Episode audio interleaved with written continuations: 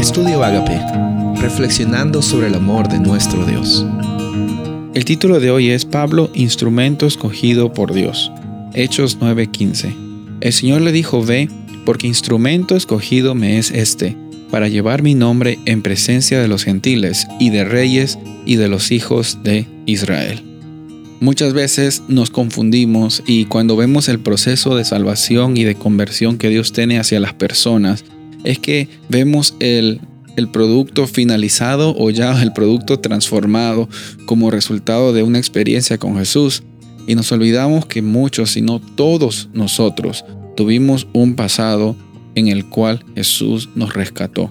Todos nosotros tuvimos un pasado en el cual Jesús se encontró con nosotros y nos dijo, quiero andar contigo. En el caso de Pablo, cuando era Saulo, cuando estaba persiguiendo cristianos, él tuvo una experiencia con Jesús en camino a Damasco y la etiqueta de Saulo era el perseguidor y el asesino de cristianos, hasta el punto que Ananías, que era la persona que tuvo la oportunidad de conectarse con, con Dios y con, y con Pablo, fue de que él estaba dudando, Ananías estaba dudando y decía, bueno, es que acaso este Dios, este no es el que mataba a cristianos, yo he escuchado lo que él estaba haciendo.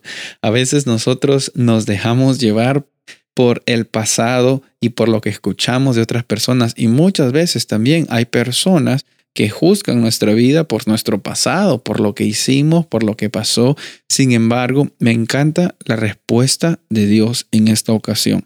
El versículo que leímos fue la respuesta que Dios le dio a Ananías referente a Pablo eh, cuando Ananías tenía algún tipo de objeción sobre no puede ser, no, esta persona no. ¿Sabes? Dios dice lo siguiente, instrumento escogido me es este para llevar mi nombre en presencia de los gentiles y de reyes y de los hijos de Israel. Sabes, Pablo fue un instrumento escogido. ¿Y qué había en especial de Pablo? Bueno, él tenía muchas cualidades. Tenía muchas cualidades como eh, la capacidad que él tuvo para ser un alumno bajo la tutela de Gamaliel. Sin embargo, eh, a veces pensamos, bueno, Pablo sí fue un instrumento especial escogido. ¿Y quién soy yo? Decimos, ¿quién soy yo? A veces las palabras se me traban, a veces tengo vergüenza, no soy muy bueno cuando salgo al frente y a veces pensamos que somos instrumentos pues medios defectuosos. Pero en esta ocasión yo quiero decirte, a ti que me estás escuchando, de que Dios no crea instrumentos sin propósito y Dios no crea instrumentos defectuosos.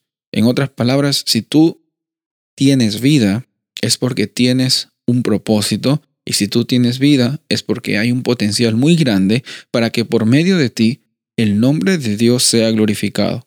Dios usó el todo de Pablo y Dios puede usar el todo de ti no va a usarte a ti de la misma forma que usó Pablo. Y déjame decirte, incluso te puede usar de una forma más poderosa, porque quizás tú no has matado cristianos. Mira, el pasado tuyo ya no te define y el presente con tus cualidades tampoco. Lo que te define es quién tú eres, tu identidad en Cristo Jesús y cómo y en qué medida tú estás dispuesto, estás dispuesta a que como instrumento escogido por Dios, tú llegues a dar luz llegues a ser útil, pero no eres un instrumento como un objeto. Dios no solo te usa como un objeto, no. Dios también te transforma, Dios te da abundancia, Dios te da propósito, Él te da salvación, te da la oportunidad de bendecir, ser bendecido, ser de bendición. Es una interacción increíble. Dios pudiera haber compartido su mensaje sin necesidad de usarte a ti, usarme a mí, pero Él decide usarnos a nosotros porque nosotros también necesitamos ser usados y transformados por Dios. Hay un antes y un después en la vida del cristiano cuando reconoce que se encuentra con Jesús. En esta ocasión nosotros no estamos para tener la actitud de Ananías de decir y este sí y este no. No.